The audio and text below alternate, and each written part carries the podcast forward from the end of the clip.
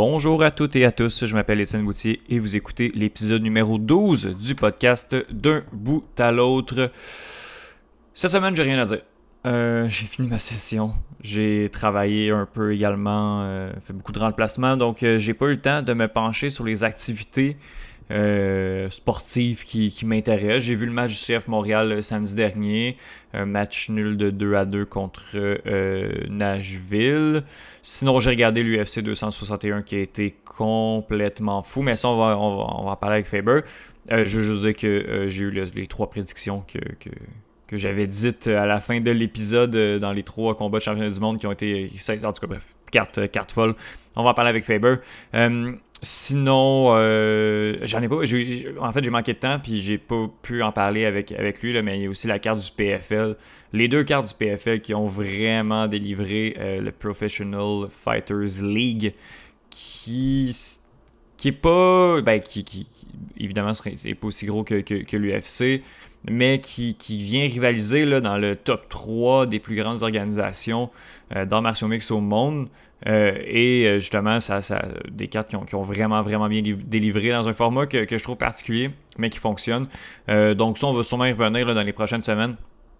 Mais euh, voilà, c'est tout. Euh, j'ai pas, j'ai pas d'autres choses que, que je veux, dont je veux parler, mis à part peut-être la nouvelle organisation d'art martiaux mix qui va voir le jour au, au Québec. Il y a quelqu'un qui, qui, qui, a réussi à avoir sa licence de, de combat, le Samouraï MMA va voir le jour euh, le premier événement qui serait prévu pour novembre 2021.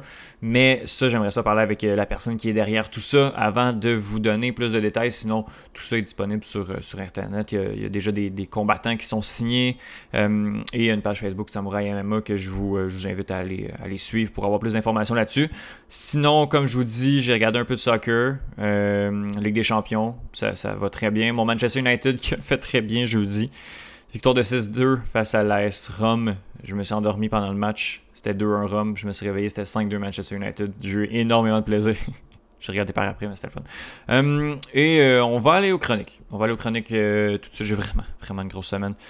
Donc, euh, donc voilà. En premier lieu, on a, on a Johan Carrière qui vient de faire une mise au point de l'ATP. Il était venu nous en parler il y a un petit peu plus que deux mois. Maintenant, vient nous parler un peu de la saison, comment, comment ça se déroule. Même s'il n'y a pas énormément de tournois qui qui ont été disputés. Bref, Johan vient nous raconter tout ça. Cheyenne Ogoyard, qu'on entend beaucoup, ben, qu'on entend beaucoup, est venue trois fois. C'est sa troisième euh, participation à l'émission. Euh, elle vient nous parler du derby du Kentucky, euh, qui est une course de chevaux. Course de cheval, chevaux. Qui, qui, est le premier de la triple couronne, qui est comme la grosse compétition des courses de chevaux. Donc, on va parler de cette compétition-là aussi, mais on a une petite discussion là, sur un peu son avis en tant que, qui pratique euh, l'équitation mais pas dans la course beaucoup dans les, courses à obstacles. Donc on n'est pas dans la, vitesse et la performance extrême des animaux. Donc on va en parler un peu avec Cheyenne de, son avis sur tout ça. J'en ai parlé, Faber qui vient décortiquer avec, euh, nous la carte de l'UFC 261, carte que je rappelle était complètement folle. Et euh, on termine avec Justine Lompré, qui vient, qui va venir plus souvent, qui vient nous parler des Olympiques alors, euh, la, euh, c'était la discipline, pardon, je cherchais le mot, la discipline euh, du skateboard, nouvelle discipline aux Olympiques 2020 en 2021.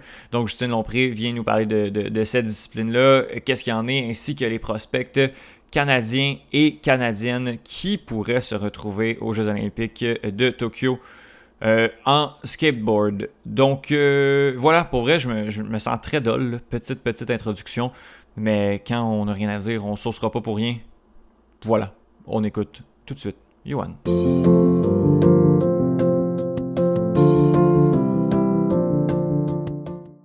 On vient boucler une certaine boucle parce que c'est la première fois que Johan Carrière vient parler pour la deuxième fois euh, d'un même sport. Non, tu as parlé deux fois de hockey, mais oui, là, on est deux fois dans l'ATP dans, ben, en fait, ATP WTA, dans le tennis. Yohan mm-hmm. Carrière qui vient nous faire une mise au point euh, de la saison 2021. Je savais que je te réinviterais euh, très rapidement, Johan. Ça va? Ça va, toi? Ça va très, très bien. Merci. Félicitations pour euh, ta fin de session. C'est tout chaud, là. Ben oui, j'ai fini, écoute, j'ai fini a 17 minutes. Oh, wow. Félicitations. Très, très cool. Très cool. Euh, on parle ATP. Euh, on est encore dans le début de saison. La dernière fois qu'on s'est parlé, ça fait trois mois à peu près. Euh, début, début février, fin, fin janvier même. Donc, je vais être honnête, je me souviens même pas de quoi je t'ai parlé la dernière fois qu'on a jasé de tennis. Ben, c'était le premier épisode. On était, on était, en plein milieu des internationaux d'Australie ou quelque chose comme ça. Exactement, juste avant la finale, en fait. C'est dans le premier épisode. C'était ouais, ah, C'était mi-février. Donc, on était. Euh... je l'ai plus. Ouais, ah non, c'était le 20 février. OK. Euh, donc, euh, ça fait, ça fait déjà euh, trois, deux mois, deux mois et demi facilement. Puis là, justement, qu'est-ce qui. Je te lance ça comme ça. Qu'est-ce qui s'est passé depuis? Est-ce qu'on a eu des coups d'éclat? on va commencer avec justement. y a-t-il des gros tournois depuis? Ben, ah ouais, pas hein? vraiment, non. Hein? Euh, tu sais, le, début de saison, euh, de, le début de la saison de tennis, là, c'est toujours un petit, peu un petit peu spécial, surtout en temps de, en temps de COVID, parce qu'on commence fort avec les internationaux d'Australie. Mais après ça, il y a comme un, un espèce de trou dans le calendrier où il y a pas vraiment beaucoup de compétitions majeures. Il y a beaucoup de tournois, mais c'est des, des, 500, c'est des 250. Ce n'est pas, pas des Masters 1000, ce pas des gros tournois. Euh, et ça, c'est ça jusqu'à ce qu'on arrive maintenant, donc dans euh, la saison de terre battue, parce que euh, c'est la saison de terre battue, ensuite c'est la saison sur gazon, ensuite c'est la saison sur surface dure. Mais on a deux grands chelems sur surface dure, un à la fin de l'année, puis un au début de l'année. Mais au début de l'année, il n'y a rien. La vraie saison de surface dure, c'est à la fin de la, de la saison. Donc, pour l'instant, on ne peut pas dire qu'il y a eu euh, vraiment grand, grand chose de très, euh, très particulièrement intéressant. On a eu le, on a eu le Masters de Miami euh, en fin mars qui, qui était le, plus gros tournoi qu'on a eu donc ce Masters 1000-là. Euh, du côté des hommes, on en avait d'autres. Donc, au mois d'avril, on a eu Monte Carlo, euh, qui, qui, est un des premiers tournois sur, euh, terre battue de la saison. mais chez les femmes, à date, non, c'est ça. On a, été, on a été à Miami. Puis, puis ben là, on rentre dans le tournoi de Madrid cette semaine, à la fois chez les hommes et chez les femmes. Oui, parce que là, c'est ça. Euh, la semaine prochaine et l'autre semaine d'après sont deux, euh, deux tours 1000, mm-hmm. donc euh, qui valent pour 1000 points sur, sur le classement. Donc là, on va embarquer dans, un mois qui va, être, qui va être assez payant, qui va se terminer avec un Grand Slam. C'est un Grand Slam, ça? Oui, exact. C'est le c'est Roland Garros, en fait, les internationaux de France. c'est ce tournoi-là qui vient conclure la saison de terre battue, puis lui a lieu à, la fin, euh, à la fin mai. Cette année également, ben, si on parle un petit peu de ce qui s'en vient, c'est un peu dans le futur, mais c'est une année particulière parce qu'on a les Jeux olympiques qui viennent entrecouper euh, une, partie de la saison également. Donc, ça, sera intéressant de voir parce qu'on a Roland Garros, on a Wimbledon quelques semaines plus tard. Mm-hmm. Et ensuite, on tombe dans les Jeux olympiques. C'est vrai. Donc. Qui, qui, tournoi qui fait partie de la, euh, qui, fait partie de la saison de l'ATP. En tout cas, de, ce que je vois, on doit avoir le même document Wikipédia, ben, un devant l'autre. Oui, ben c'est dans le calendrier parce que ce qu'il faut comprendre, c'est que pendant, les, pendant que les gros joueurs sont à Tokyo, ben, ils ne peuvent pas participer. Donc, on décale un petit peu le calendrier. Ou ce qu'on va faire des fois aussi, c'est qu'on va mettre certains tournois euh, non obligatoires. Donc, tu as, un certain nombre minimum de tournois, par exemple des Masters 1000, auxquels tu dois participer à moins que tu sois blessé. Euh, puis là, ben, avec les tournois non obligatoires, on peut venir jouer avec ce nombre-là aussi pour permettre aux athlètes qui vont aux Olympiques ben, de pouvoir se reposer puis de la prendre un petit peu légère euh, en revenant de la compétition. Euh, au niveau du, euh, du, classement mondial, est-ce que ça, ça, a changé depuis le début de l'année? Euh, est-ce que on a débuté la saison avec Novak Djokovic en tête? Est-ce que le, le, Serbe est toujours en tête? Oui, tu sais, comme je te dis, c'est pas, c'est pas au début, c'est pas dans les premiers mois de la saison qu'on voit des changements majeurs au classement. Ça va être vraiment là, une fois qu'on a la, la, saison de terre battue bien envoyée, parce que ce qui fait changer le classement, c'est les points. Puis des tournois quand il y a des tournois qui ne rapportent pas beaucoup de points, ben, le classement, ne change pas. quand on commence à faire les Masters 1000, quand on commence les grands chelems, euh, là, ça se peut que ça commence à bouger un petit peu plus. Raphaël Nadal, qui a été, euh, a été tout récemment le, tournoi de Barcelone, encore une fois, si je ne me trompe pas, son douzième titre là-bas. donc là, ben, lui, il est repassé au deuxième rang devant Daniel Medvedev qui avait été chercher le deuxième rang. Et là, Nadal, ben là, on est dans sa saison. Donc, il, va commencer à, accumuler pas mal de points pour les prochaines semaines, pour le prochain mois et demi. Euh, est-ce qu'il va pouvoir rattraper Novak Djokovic? ça va être serré. On verra. Ce n'est pas impossible. Euh, s'il va chercher tous les points qu'il peut aller chercher, ça pourrait. Le problème, c'est que Raphaël Nadal, il ne gagne pas toujours beaucoup de points dans la saison de terre battue parce que c'est des points qu'il a déjà, donc qu'il doit défendre. Donc, par exemple, Raphaël Nadal, à Roland Garros, il ne peut pas faire de points parce qu'il a déjà tous les points, donc mm-hmm. il peut seulement en perdre. C'est là que euh, le classement se complique un petit peu pour des joueurs comme ça. Donc, Nadal va, là, ce qu'il va faire, c'est qu'il va empêcher les joueurs de le rattraper. Mm-hmm. Euh, oui, mais cette année, si je ne me trompe pas, parce que là, juste rapidement, le classement, c'est qu'on gagne des points. Quand on parle de 1000, de, de 250, de 500, c'est les points qu'on gagne si on termine en première position du, euh, du tournoi. Et ces points-là, il faut les défendre. Si on ne termine pas dans une même position, dans une meilleure position que la, celle de l'année précédente, on perd ces points-là. Sauf que cette année, euh, les points euh, sont protégés. Je pense qu'ils sont safe pour encore un an à cause de la pandémie, c'est ça? Oui, c'est ça. En raison, de, en raison de la pandémie, en fait, il y, a plusieurs chose qu'il faut prendre en considération. Euh, quand on regarde, par exemple, euh, des, joueurs comme Roger Federer, ça, c'est peut-être le meilleur exemple qu'on peut donner. Euh, Federer ne joue pas en raison de blessures. Donc, mm-hmm. il y a des tournois auxquels il ne peut pas prendre part. Donc, ce n'est pas fair pour ça, de ce côté-là. Donc, on protège ses points dans le sens où il ne peut pas gagner de points, mais il ne peut pas en perdre une tonne non plus. Euh, là, on fait la même chose avec la COVID. Tu as raison de dire qu'il y, a des parties, il y a des points qui sont protégés. Donc, euh, on ne va pas nécessairement perdre tous nos points euh, si on n'est pas en mesure d'aller chercher un, résultat similaire ou si on doit s'absenter des tournois en raison de la COVID-19. L'année dernière, c'est ça qu'on a eu. On a eu des athlètes qui ont choisi notamment chez les femmes, Ashley Barty, qui est numéro un mondial, qui a décidé, elle, de faire une croix sur la saison au complet en raison de la COVID-19. Euh, ben, elle n'a pas perdu ses points, puis elle est mhm. encore numéro un mondial en ce moment euh, grâce à ça. Donc, oui, il y a ces implications-là, euh, mais quand tu joues, ben, tu joues, c'est fair game. Mhm. Oui, oui, non, clairement. Euh, du côté, euh, du côté des, des, dames maintenant, du côté de la WTA, euh, la saison, tu sais, les tournois sont relativement similaires. Mm-hmm. Donc, pas grand, euh, grand changement. Euh, tu l'as dit d'un, de, de, ça, ça je, je, je, ne connais pas la réponse. Euh, je sais que Rafael Nadal est le spécialiste de, de la terre battue. Gagne, a gagné énormément sur, sur ces terrains-là. Est-ce qu'il y a une spécialiste au niveau, niveau féminine? Peut-être pas au niveau de Nadal parce que c'est dur à battre, mais. Ben, c'est sûr que la terre battue, c'est une surface qui avantage énormément les Européens parce qu'ils jouent là-dessus toute leur enfance. Simona Alep, je te dirais, c'est la reine de la terre battue chez les femmes. Mais comme tu le dis, pas autant que Raphaël Nadal. Donc, elle n'a pas la constance de Nadal. Elle ne va pas chercher tous les tournois. L'année dernière, à Roland Garros, on se souvient, elle avait perdu contre Iga Swiatek, qui, qui en était à son premier tournoi majeur en carrière essentiellement. Ce n'était pas supposé arriver. Mais Simona Alep va chercher euh, des points importants. Sinon, quand on regarde, ben, Garbin Muguruza, que, euh, que j'aime bien comme, euh, comme joueuse, qui glisse un petit peu une fois de temps en temps au classement, mais est toujours en mesure d'aller chercher des points importants sur la terre battue parce que justement, c'est une Espagnole.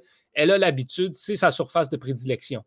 Donc, je te dirais, euh, ces, Européens, Européennes-là, généralement, je te parle d'Igos Viatek, elle, elle va être extrêmement intéressante parce que c'était une, c'était une run, si tu me permets l'expression, absolument incroyable et inattendue à Roland Garros euh, en novembre dernier, euh, en octobre, pardon, en octobre dernier. Mm-hmm. Là, on revient à Roland Garros en temps normal, à la température normale du tournoi également, qu'il faut prendre en considération. Mm.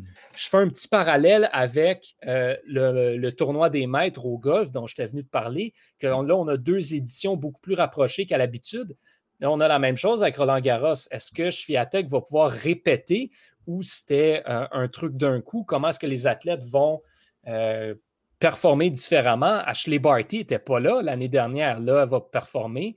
Ça pourrait jouer euh, dans l'équation. Tu as parlé, de, as parlé euh, beaucoup d'Ashley Barty. Je me rappelle que tu nous as mentionné le nom de Naomi Osaka pour euh, les internationaux d'Australie. Euh, tu avais fait tes prédictions, je crois que c'était pas joué encore. Naomi Osaka qui, qui, a finalement remporté. C'est son dernier tournoi, je crois, j'essaie de regarder ça rapidement, remporté depuis. de, de, de l'autre côté, Ashley Barty continue d'enligner certaines, certains championnats. Est-ce que tu penses que euh, ta prédiction comme quoi, euh, comme quoi Naomi Osaka peut quand même aller chercher la, première place du, euh, de la WTA d'ici la fin de la saison tient encore? oui, Ashley Barty a disputé beaucoup plus de tournois à mm-hmm. date que, Naomi Osaka cette saison.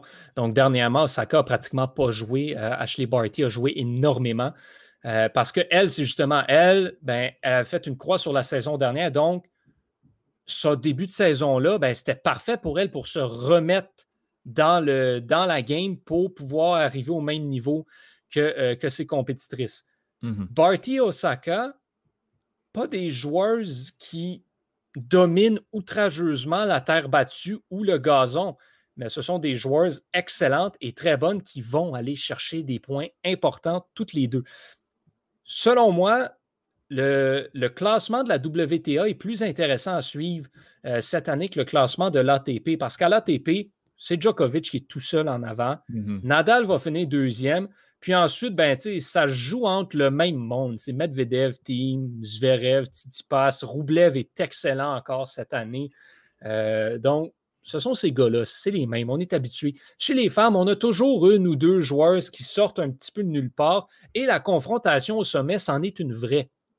Ça fait longtemps chez les hommes qu'on ne l'a pas eu, la confrontation Nadal, Djokovic, Federer. On n'est plus là. Mais chez les femmes, ben, c'est des jeunes joueuses. Tu regardes, tu regardes le, top 10 même. 25, 23, 22, 20, 22. C'est des joueuses très jeunes. C'était Serena Williams. Bon, après ça, oui. Serena Williams, euh, un petit peu plus vieille que la moyenne à 39 ans. Puis on a, mais tu sais, c'est la seule qui a plus de 30 ans. C'est ça, dans, le, dans, le, dans, le, top 10 de la WTA. Et euh, donc, c'est un classement qui est beaucoup plus ouvert et qu'on voit justement beaucoup plus de combats euh, entre les joueurs comme ça. Je peux te dire que Novak Djokovic, à moins d'une catastrophe, va terminer premier euh, de l'ATP.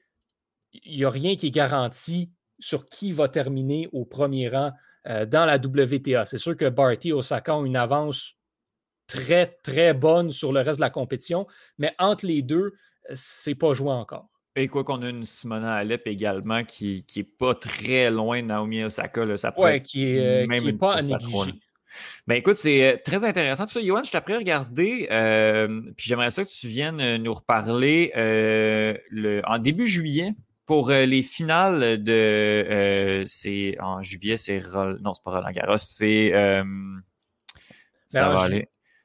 Ben, fin, juin, début juillet. Fin juin, début juillet, on a Wimbledon. C'est Wimbledon, voilà, voilà. Fait on, va avoir euh, Roland Garros qui va, qui va être passé. On va être euh, pour Wimbledon. Je veux que tu viennes, euh, tu viennes me parler des deux, des deux mois qui vont, qui vont s'être, produits. Je pense que c'est un bon.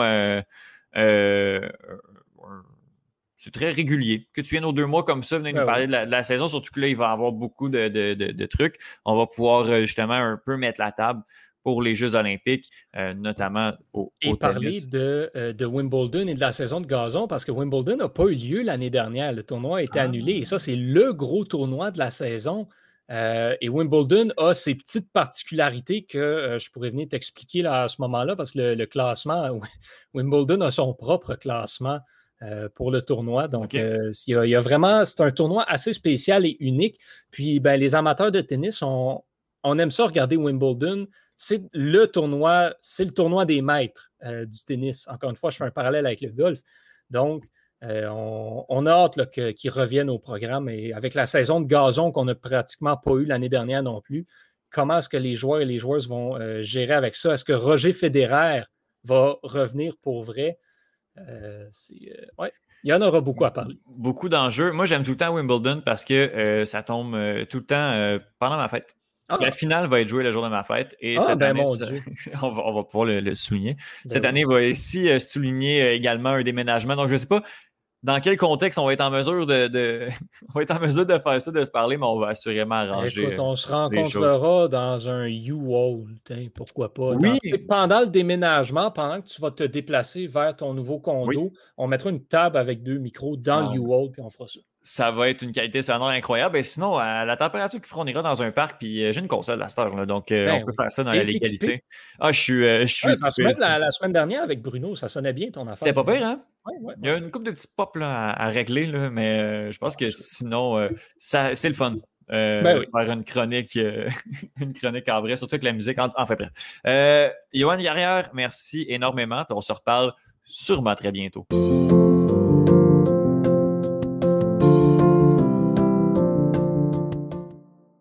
On parle euh, derby du Kentucky avec une habituée quasiment de, de l'émission. Euh, c'est comme après. Est-ce que c'est après trois Oscars qu'on dit qu'une personne est une immortelle? Euh, des Oscars? Je sais pas, mais rendu là, j'espère que oui, ça veut dire que je suis immortelle. Tu, tu es une immortelle du podcast, Shane Goyard. Bonjour, ça va bien? Mais ça va bien, toi? Oui, ça va très, très bien. Euh, merci, merci de prendre du temps de, de- de discuter avec moi. Euh, derby euh, du Kentucky ou Kentucky Derby qui se tient euh, aujourd'hui même. Euh, on est dans les courses, euh, les courses équestres et euh, l'équitation et les, les, les chevals ou les chevaux. C'est un domaine que tu connais, euh, tu connais assez bien, Cheyenne. Donc, euh, parle-nous euh, du, euh, du derby du Kentucky. Dans quel, euh, dans quel contexte ça va s'inscrire? En quoi cette course-là est si importante? Ben, c'est si important parce que c'est la première étape de la triple couronne. Euh, même les non-initiés euh, connaissent la triple couronne, en tout cas, j'imagine. Euh, puis ça se tient, euh, le nom, évidemment, ça se tient au Kentucky, aux États-Unis, et plus particulièrement à Louisville. Euh, puis ça s'inscrit donc dans la triple couronne. Ce qui va suivre, ce sera le Preakness Stakes et Belmont Stakes. Puis c'est une course de plat, en fait, pour les trois ans. Donc, euh, trois ans, tu sais, c'est trois ans, c'est jeune, quand on considère Mhm. que dans les courses de CSO, tout ça, il y a des épreuves pour les jeunes chevaux, mais tu arrives au haut niveau plus, avec un cheval plus âgé. Donc, c'est pas mal ça qui fait que la triple couronne est, connue, mais reste aussi que, je sais pas si tu connais, toi, Secrétariat, c'est un des chevaux qui a gagné, un des seuls qui a gagné la triple couronne, puis ça fait partie du mythe autour de la triple couronne. D'a- d'avoir la triple couronne étant, étant les trois trois courses et étant les comme les, plus gros justement le, plus gros événement de, course équestre. Est-ce que c'est juste les jeunes chevaux? Est-ce que c'est juste les, che- les chevaux de, 3 ans qui s'y trouvent? Mais pour, le, pour cette épreuve-là, cette première étape-là, en tout cas, oui, c'est juste une épreuve pour les trois, trois ans. OK. Donc, c'est pour ça que, que le- le- le- l'exploit, justement, puis on va peut-être en revenir, revenir un petit peu plus tard de secrétariat, est, est exceptionnel parce que c'est quand même un nombre restreint de chevaux qui, qui s'y trouvent. Là. Ben, c'est ça. Puis après, reste que, tu sais, c'est une course de plat. euh, ça reste une allure naturelle pour le cheval. Donc, tu sais, c'est moins, ça demande moins de, de technique euh, que dans d'autres épreuves de l'équitation. Mais reste que trois ans, ça reste jeune. Il y a, il y a encore des gens pour euh, des chevaux de club, des chevaux euh, ben, qui, qui seront moins promis à des grandes carrières. Mais reste que ben, c'est plus ou moins l'âge à lequel, à lequel on, va le, on va les débourrer, à lequel Mhm. on va. En tout cas, c'est, c'est quand, même, c'est quand même jeune. Oui, oui, je, je comprends, je comprends. On, on va peut-être y revenir un petit peu plus tard. Euh, justement, euh, tu, euh, cette année, dans quel, euh, c'est quoi le contexte euh, de, de- de la pandémie? Est-ce qu'on, est-ce qu'il y a des gens qui vont pouvoir assister à, à cette course-là? Comment, comment ça fonctionne? là? Ben, de ce que j'ai vu sur le site, euh, ils annoncent 45 000 supporters. Wow. Alors, euh, honnêtement, j'ai aucune idée comment ils vont faire ça. Ça reste qu'un hippodrome, c'est grand. La distanciation sociale peut vraiment se faire. Maintenant, est-ce que, euh, est-ce que ça va être maintenu comme ça? Je sais que ça avait, il me semble, si je dis pas de bêtises, que ça avait été déplacé l'année dernière, puis que ça s'était passé sans euh, spectateurs. Est-ce que cette année, euh, on- je veux dire, on est à l'échéance, là, j'imagine que Mhm. tout est. Euh, ce sera là, je vais découvrir ça avec tout le monde, j'imagine, mais on verra ça. Parce que ça commence justement, c'est, euh, demain la course. Ouais. Euh, de ce que je vois, là, ça, ça va être euh, Mhm. dans, dans l'après-midi. Euh, Moi, c'est le premier samedi de- du mois de mai en général. Ok. Donc, Ça tombe bien. C'est le 1er mai, mais C'est tout le temps c'était comme ça, là, justement, Ouais, premier. OK. Cool. C'est un monde, là, honnêtement, que, juste, l'équitation, le monde des chevaux, moi, je trouve ça, je trouve ça fascinant. Puis on en a parlé longuement. Euh, bon, j'ai écouté tes podcasts, l'équitation, c'est quoi? J'ai écouté le podcast, j'ai écouté les épisodes. Puis quand on parlait de à, récit sportif, euh, tu nous faisais des fois les récits de, cheval. Euh, je trouve ça fascinant, ce, monde-là. là, on a déjà tous les, chevaux qui vont, qui vont courser toi, justement, les courses équestres, euh, c'est, tu, connais peut-être un peu moins, mais c'est qui les, favoris cette année? Euh, parce que c'est, ce monde-là est également très propice aux, parieurs. C'est, justement une des, une des vaches à lait, en fait, de, cette, de cette compétition-là, les courses à chevaux, les parieurs euh, mettent beaucoup d'argent là-dedans. Ben, c'est plus que vache à lait, je dirais que c'est vraiment l'essence même du monde des courses. Ah c'est pour l'argent, tu sais. Oui, n'importe quelle compétition va être, pour l'argent, mais tu sais, le monde des courses, tu paries pas sur un concours de dressage, là, ou en tout cas. Mmh mais, mais les favoris, en tout cas, je ne je me risquerai pas à donner mon avis personnel, mais selon le nombre de points dans les qualifications qui, qui ont été donnés jusque-là, le favori avec un nombre de 140 points, ce serait Essential Quality. J'adore. Ah, ils ont vraiment des noms toujours. Euh, moi, ça me fascine les noms. En tout cas, lui, il aurait, euh, il est à zéro défaite en cinq départs, puis il aurait l'avantage de la maison puisqu'il aurait déjà couru. Euh, donc c'est quand même un avantage pas mal parce que tu reste que c'est un animal, puis ça peut quand même être challengeant de changer d'endroit. Mmh puis ensuite, dans le nombre de points, les trois prochains, bah, c'est Hot Rod Charlie avec 110 points. Euh, non Agenda avec 102 points. Puis son, son propriétaire, enfin celui qui l'emmène euh, à la compétition, il en emmène euh, plusieurs autres à la même compétition. Donc, tu sais, ça, ça, il met les chances de son côté. Là. Mmh Puis on a Rock Your World avec 100 points aussi. Je préfère ce nom-là. Je trouve que ah ça, a plus de, ça a plus de, de, de force dans, la, dans la compétition. On salue également euh, Keep Me in Mind, qui est, euh, j'ai pas, j'ai pas la, liste, mais n'a pas fait beaucoup de points. Sinon, on a euh, Soup and Sandwich, qui lui est très bas dans, les, dans les odds. Et j'en ai vu un dernier qui me faisait bien, bien rire. Bon, je l'ai plus. Mais les, noms, les noms sont magiques. Puis, justement, Essential Quality, qui, qui est le favori. je vous invite à aller consulter sa page Wikipédia pour aller voir la ligne sa, ligne de, générationnelle, en fait, avec euh, qui sont ses parents. J'adore ça, honnêtement. Je trouve ça très, très, très intéressant. C'est le fils de euh, Cyr et de Dame, je crois. Bref, enfin bref. Euh, d'accord, cool. on va suivre ça demain. L'épisode va sortir, va sortir, on va pouvoir suivre la course. Est-ce qu'il y a autre chose sur, sur le derby du Kentucky qui, est ben un très vieux, qui est un très vieil événement? C'est un très vieil événement, puis c'est la 147e édition. C'est quand même, ça fait une paire d'éditions. Puis juste pour préciser un peu le contexte de, ce genre de course, j'avais déjà dit quelque part qu'il y a des courses de saut, il y a des courses de, de courses plats et tout ça. Puis celle-là, c'est donc une course de plat qui ramène, je, je, rappelle ça quand même, c'est que en général, c'est 180 000 spectateurs. Donc même si ça ramène que 45 000 cette année. ça reste quand même euh, mmh un gros événement. Puis, euh, ben, en général, c'est 20 chevaux qui courent, puis c'est une catégorie groupe 1. Donc, c'est pareil. Pour ceux qui s'y connaissent un peu, c'est sur sable, c'est 2000 mètres, donc 2 km, si je dis pas de bêtises. Puis la location est, à 2 millions de dollars, donc euh, ben, ça vaut la peine d'y aller. attends, 2 millions pour. c'est la, location à 2 millions, je comprends pas? Ça. Mais il faudrait demander vraiment à un économiste précisément ce que ça veut dire parce que j'avoue que tout ce que je sais, c'est c'est un gros chiffre. Je ne sais pas exactement si c'est un rapport avec les paris ou si c'est le montant de, de, la victoire de la course. Mais, mais ça a l'air vraiment important comme chiffre. Ah, ok, ok, oui, oui, oui. Euh, oui, c'est la. Ok, oui, oui, je comprends. Je pense que c'est la bourse là, euh, pour gagner qui, qui est complètement folle. oh là là. C'est beaucoup, beaucoup d'argent quand même. tu sais, c'est beaucoup, mais quand tu penses le prix des chevaux, euh, ces chevaux-là qui courent, tout ça, c'est pas des chevaux à 1000 dollars. Là. mmh tu as besoin de ça pour rentrer dans tes frais. Oui, oui, je comprends. Puis, puis toi, Cheyenne, justement, euh, qui, euh, qui fait beaucoup, beaucoup plus. puis je sais pas, je sais que tu fais de l'équitation, mais je sais pas quel type de compétition tu fais. Euh, Es-tu beaucoup plus dans les sauts, les sauts à obstacles, les courses à saut, en fait? Oui, c'est ça. Moi, je fais du saut d'obstacles ben, depuis, depuis, depuis plusieurs années maintenant. Mais après, j'ai fait que des compétitions en national, donc championnat de France, tout ça. Mmh mais mais c'est vrai que c'est quand même un monde différent.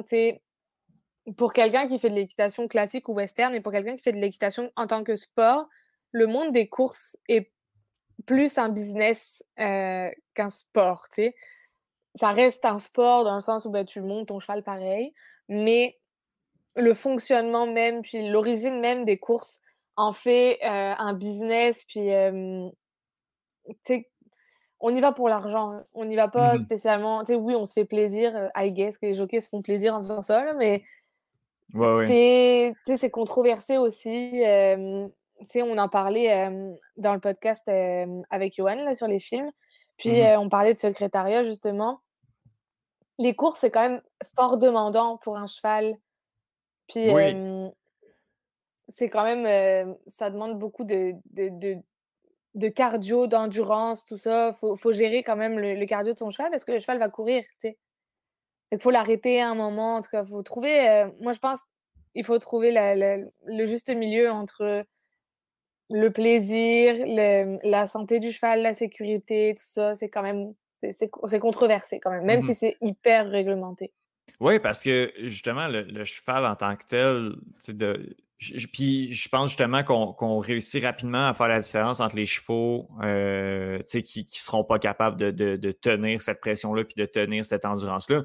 Mais la, hum, qu'est-ce qu'on demande physiquement euh, au cheval et j'ai inhumain en tête, mais c'est juste complètement fou de demander ça à un animal qui, justement, ben, on ne sait pas exactement où il se situe là-dedans, s'il a demandé ça, exact. Ouais, c'est mais c'est sûr que c'est compliqué de, du fait que ton, ton cheval ne peut pas te répondre. C'est quand même l'essence du problème. Là. Le, mmh cheval ne peut pas te dire stop, hein, j'en ai marre, je m'en vais.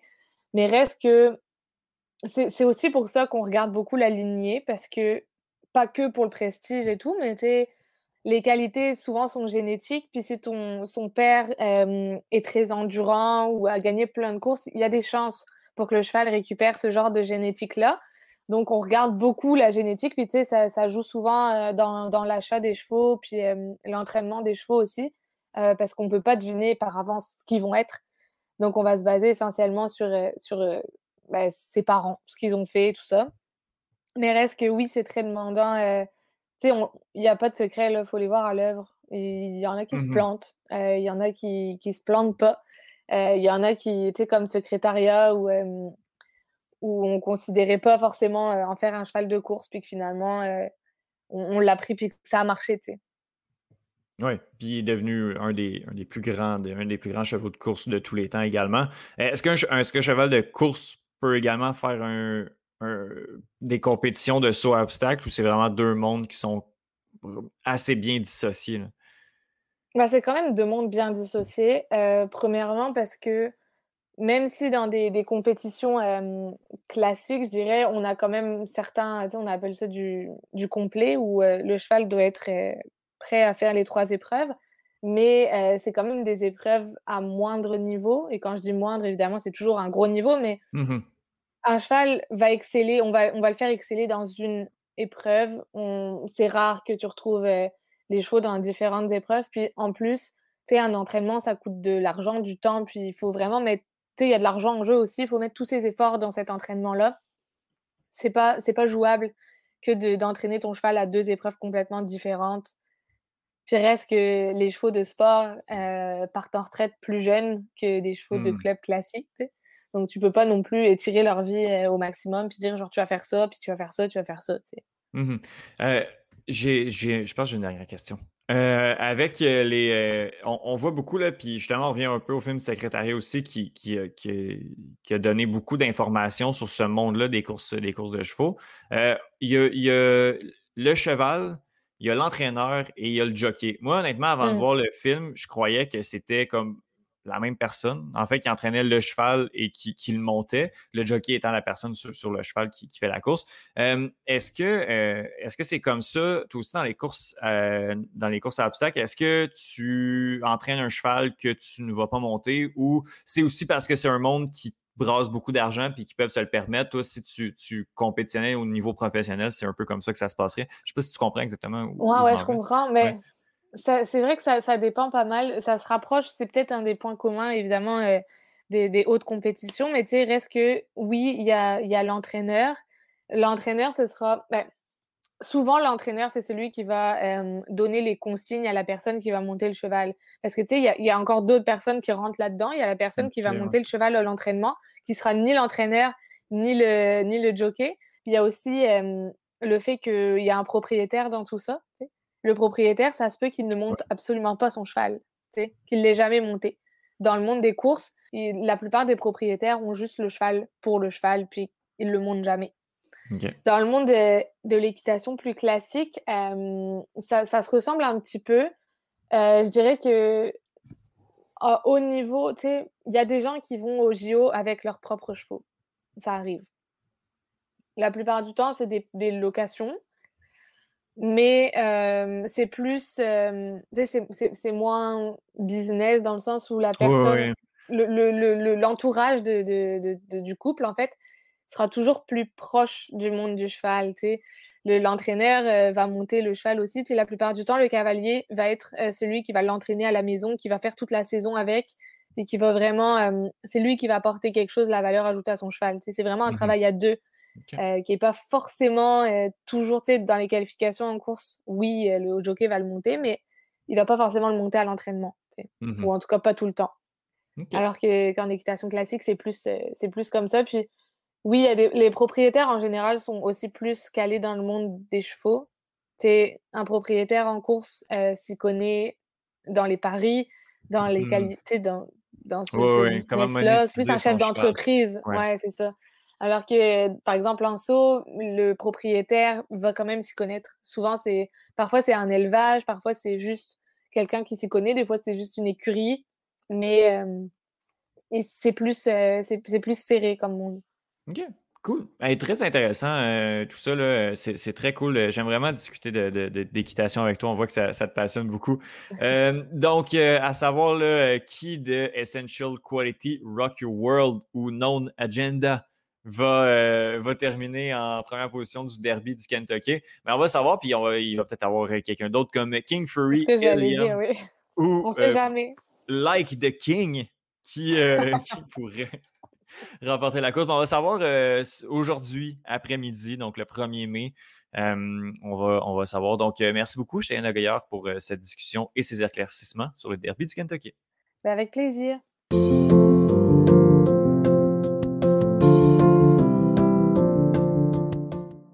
Je pense qu'on va en avoir long à dire. Je pense que juste le temps qu'on en discute va être plus long que le temps des combats en tant que tel, overall, euh, de l'UFC 261 euh, avec Faber Glass. Salut Faber, ça va?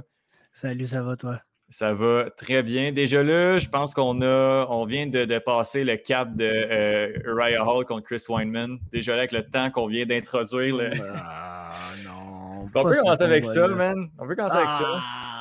Euh, pas le choix le, comme tu dis, je pense que Full Circle s'applique plus que le karma.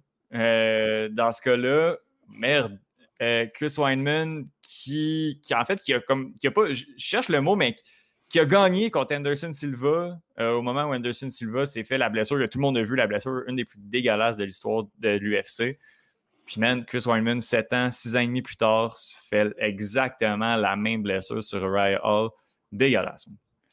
Dans le premier échange de striking du combat. Genre, premier coup qu'il a lancé, il s'est pété la jambe en deux sur le pauvre ah, C'était ah, dégueulasse. C'est affreux, c'est des images, personne personne doit voir ça. J'ai vraiment aimé ce que tu as dit, que c'est le, genre d'image que les seuls, le seul contexte que tu vas leur voir, c'est que c'est pas toi qui vas avoir décidé de leur voir.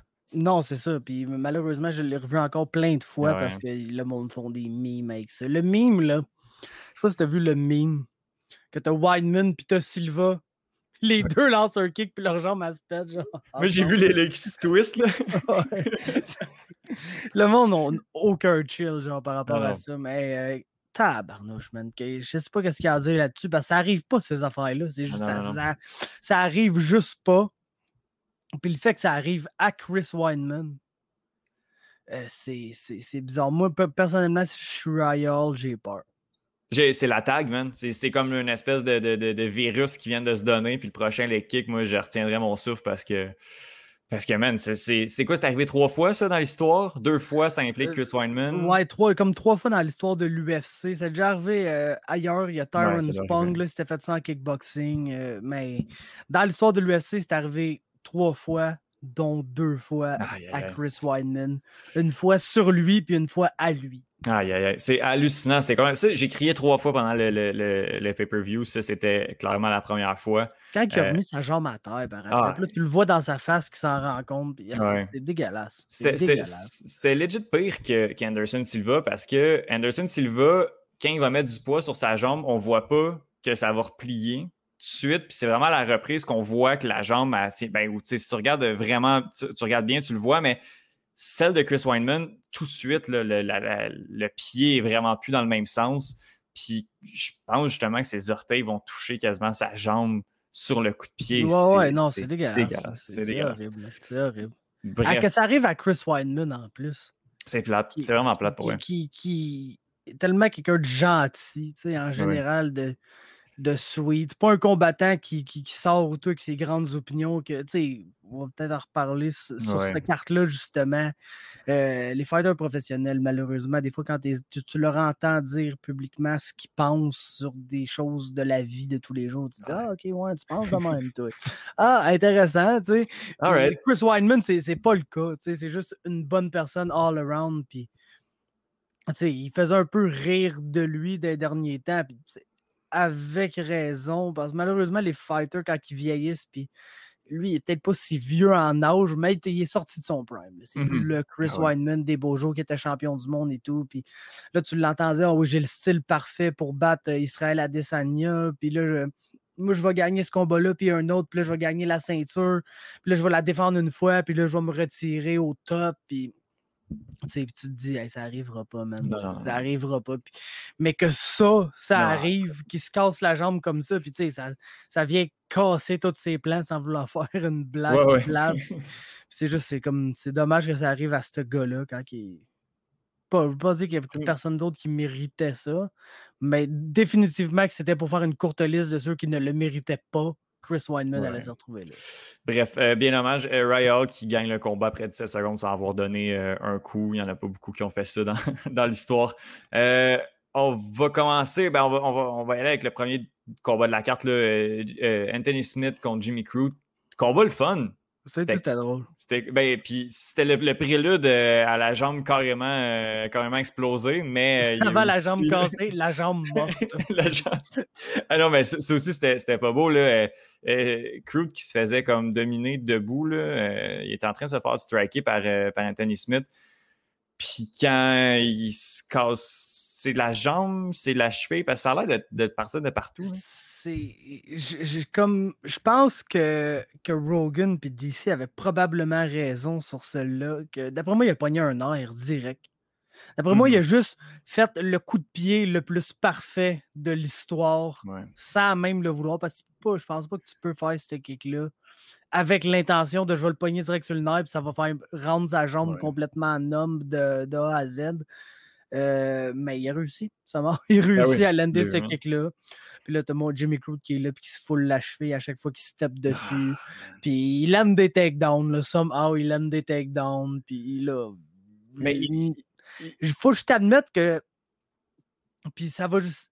Ça va juste en fonction de comment la MMA, c'est un sport de fucké. Que je te dise que je suis surpris que le combat ait été arrêté. Même si je, je suis complètement d'accord avec la décision, c'est ça qu'il fallait Ben qu'il oui, ben oui, quand oui. que le gars ne peut pas tenir sur- debout sur ses deux jambes, tu dois arrêter le combat. Mais tu sais, Sean O'Malley contre euh, André ouais. c'est arrivé à la même affaire. Puis oui, son adversaire a juste été complètement stupide, puis il a takedown Malé pour le restant du combat. Ce qui fait que ben, il, a, laissé la chance à O'Malley de rester dans ce combat-là. Mais si le docteur était moindrement compétent entre les rondes de ce combat-là qui s'est rendu à la décision, il aurait intervenu et il aurait dit ben, mmh T'es juste sur une jambe, tu peux pas continuer de te battre. ça arrive jamais, ces choses-là. Fait que c'est sûrement props au docteur, mais comme je te dis, j'étais surpris. J'étais surpris qu'il ne laisse pas genre aller se faire brutalement finir au deuxième round puis manger plein de brain damage parce que habituellement c'est pas mal ça qu'on fait en MMA, le laisser un gars blessé, aller se faire encore plus blessé avant de dire oh peut-être qu'on aurait dû l'arrêter avant finalement. Ben, écoute, il se tenait même plus sur rien là, c'était rendu. Alors, je voulais puncher dans la cage, ah sa, sa, cheville a lâché, il était ah rendu sur un genou à essayer de puncher le grillage. Ça marchait pas son Je pense que Crook le savait aussi là, que ça allait ben être arrêté entre les. Je pense qu'il a dit dans son entrevue, je m'en allais pull guard puis essayer quelque chose. Ah, il était là all-in parce qu'il savait que ça se finissait là. Fait qu'il a brassé Anthony Smith. Je pense que si le combat durait 30 secondes, une minute de plus, je pense que ça aurait pu être une victoire pour Crook. Bon, les, les, les rounds durent, 5 minutes, là, mais il savait là, que ça allait s'arrêter là parce qu'il s'y tenait plus, il tenait sur une jambe. C'était rendu. Euh, c'était dégueulasse. C'était dégueulasse. Oui, absolument. Un peu moins que la blessure de Wineman. Oui. Mais c'est parce que après, il te montre le replay quatre fois du gars qui se tord la cheville à gauche pas à droite, puis t'es comme, c'est bon. Là. on l'a vu. On a, on a compris. on, le sait, il n'y a plus rien qui marche là, sur cette jambe-là. On a compris le concept. Bref, on commence avec la carte avec deux jambes pétées, deux jambes cassées, c'est dégueulasse. On commence les, on commence les combats de, de championnat. Le premier, dans l'ordre chronologique, je pense que c'est lui qu'on a le moins de choses à dire. Euh, Valentina Shevchenko contre Jessica Andrade. pendant une heure, mais qu'est-ce qu'il y a à dire là-dessus? À part qu'il n'y a absolument personne qui mérite d'être dans la même cage qu'elle, sauf peut-être Amanda Nunes. C'est hallucinant. C'était la, la meilleure contender. Là. Quand tu regardes sur papier, c'était elle qu'il fallait mettre contre Valentina, Jessica Andrade. Puis ça a duré deux, deux rounds, même pas un round et demi, puis tout le monde avait compris. Il n'y a rien à faire. Là. Euh, Andrade, il y a une fois, elle a essayé de la lever. Le meilleur moment du combat, à mon avis. Valentina qui bouge, mais à la limite pour être gentil. Puis ça, ça ah ben, je, là, Je pense qu'elle s'est juste un peu laissée entraîner ah dans le mouvement pour loader son counter. Là. Puis, elle s'est comme fait te lever un peu, puis dès que les pieds ont touché à la terre, elle, te le flipper. Le bodylock takedown marchait à tout coup. C'était immanquable. Puis, euh, tu sais, moi, je, l'ai dit dans une coupe d'endroits, je suis pas généralement un grand fan de Valentina à cause de son style debout euh, qui est très counter-striking, mais tu sais, tu as des counter-strikers qui vont un peu céder, puis si son adversaire il donne rien, ils vont essayer de provoquer quelque chose pas Valentina. Mmh Valentina, c'est une control-based fighter, puis elle aime pas ça se retrouver en échange. Elle aime pas se retrouver dans des moments où elle n'est pas pleinement en contrôle du combat. ça fait que des fois, debout, elle va être un peu plus hésitante, puis vouloir vraiment counter à tout prix, puis pas se mettre dans une situation où elle peut se faire counter. Par exemple, quand elle commence à grapple, puis à l'amener du monde au sol comme ça, euh, la meilleure position qu'elle peut pas être, c'est sur le top de quelqu'un parce que la personne peut littéralement pas te faire du dommage. Tu es en plein contrôle sur elle. Elle peut essayer des soumissions, des choses comme ça, mais si tu restes posé, généralement, tu devrais t'en sortir. Puis quand tu bodylock takedown du monde directement à side control, tu n'as pas vraiment besoin de, d'avoir peur de te faire soumettre parce que tu ne seras pas soumettre du side control sur le top. Puis, euh, tu sais, elle brutalise du monde, des coups de coude d'en face pour setuper son crucifix ou elle te donne encore plus de coups de coude d'en face. Euh, c'est violent. Puis de la façon dont elle a traité Jessica Andrade, je sais, ça n'a aucun bon sens. Tu sais, c'est peut-être un, un testament de comment la division n'est pas super forte quand les seuls contenders légits que tu peux trouver sont dans la division d'en dessous. Ah Mais Jessica Andrade, c'est la 115 livres la plus physique, la plus. Tu sais, qui peut te prendre puis te slammer sur ta tête puis te knocker en une shot, même quand elle est en train de se faire péter. Puis, on a, on a, vu que ça a donné contre Valentina. Elle se fait traiter comme une poupée de chiffon, la pauvre fille. Ah, comme, comme quand elle s'est battue contre Johanna. Mmh Sauf Johanna, c'était plus serré parce que selon moi, Johanna avait le debout, euh, debout à gagner. elle, elle endait plus de volume, était plus active, mais tu voyais direct dans ce combat-là que Valentina, les échanges, elle n'aime pas ça. Puis ça te la pognait, elle te la lançait cul par-dessus tête. Puis il n'y a personne là, qui take down Johanna Janjacek, puis elle, elle te la pognait, elle la lançait comme absolument rien. Donc, cette fille-là juste complètement incroyable en plus. Après le combat à danse, ça te parle dans 313 langues différentes. Il n'y a rien qu'elle fait pas. Ah Basically, on n'est pas, on pas sur le même niveau que cette femme-là. Puis écoute, j'essaie de te le demander à chaque fois, mais on met qui à cette heure-là? personne, personne dans cette catégorie-là? Non, mais tu sais, si tu veux y aller dans cette catégorie-là, ça va être. C'est triste pour ces gens-là, mais ça va être la gagnante de Jojo Calderwood contre Lauren. Ouais.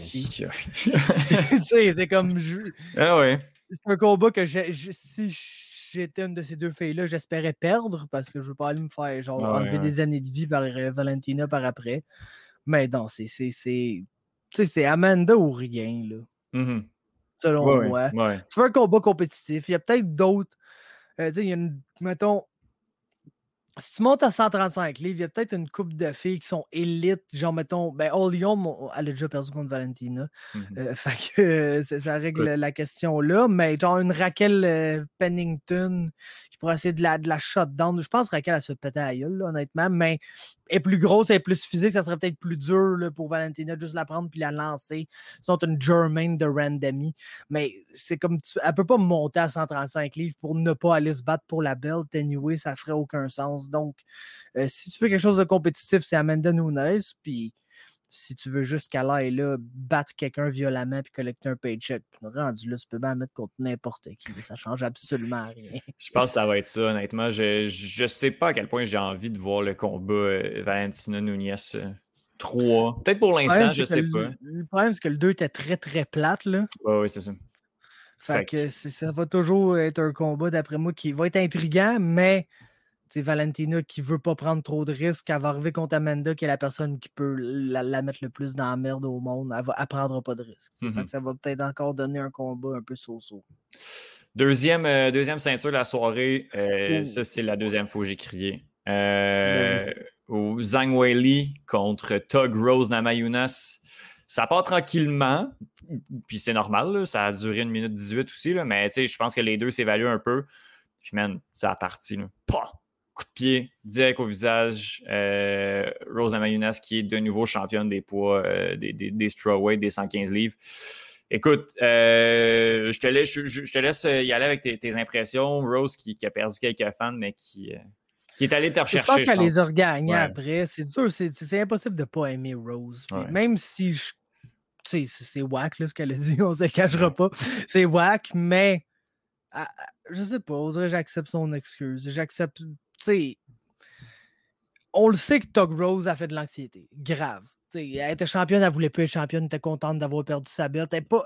Elle, ça, le, le spotlight. Puis souvent, les combattants vont se trouver une raison de vouloir faire mal à leur adversaire parce que, tu sais, Zhang Weili, là, elle s'accroche. Elle est vraiment super Ah oui. sweet dans toutes ses entrevues. Elle, elle dit pas un mot plus haut que l'autre. elle- comment tu veux te mettre comme en crise, entre guillemets, après Zhang Weili pour vouloir y péter à la gueule pour pouvoir, devenir championne? Puis je pense que Rose, elle a besoin d'un peu ça. Les meilleures performances qu'on l'a vues, c'est quand Johanna, était à Makelio, elle saute Ah la ouais, face. ouais, ouais. Je pense que ça y prend un peu ça. Pour gagner ses combats, pour se motiver à avoir des gros moments. Puis c'est un peu sa manière, même si c'était whack, là, de, de, de, de- genre littéralement mettre tout le, le système communiste chinois sur le dos à Zhang Weili, comme si la fille avait choisi puis comme si elle était la représentante du communisme chinois. c'était moyen. C'était ouais, ordinaire va- un peu. Là. Ça n'avait aucun rapport, mais tu sais, Big Anyway, comment en vouloir à Tug Rose quand que, genre Zhang Weili est là à Jacksonville puis elle se fait boue juste parce qu'elle est chinoise. Ouais. Tu sais, c'est comme le retour du crowd, je pense, ça l'a aidé certaines parties de cette soirée-là. Il y a d'autres parties, man, que mais j'aurais aimé qu'ils soient pas là, là, honnêtement. Puis c'est pas. C'est à cause des gens qui étaient présents, malheureusement. C'était en Floride, c'était à Jacksonville, c'était pas.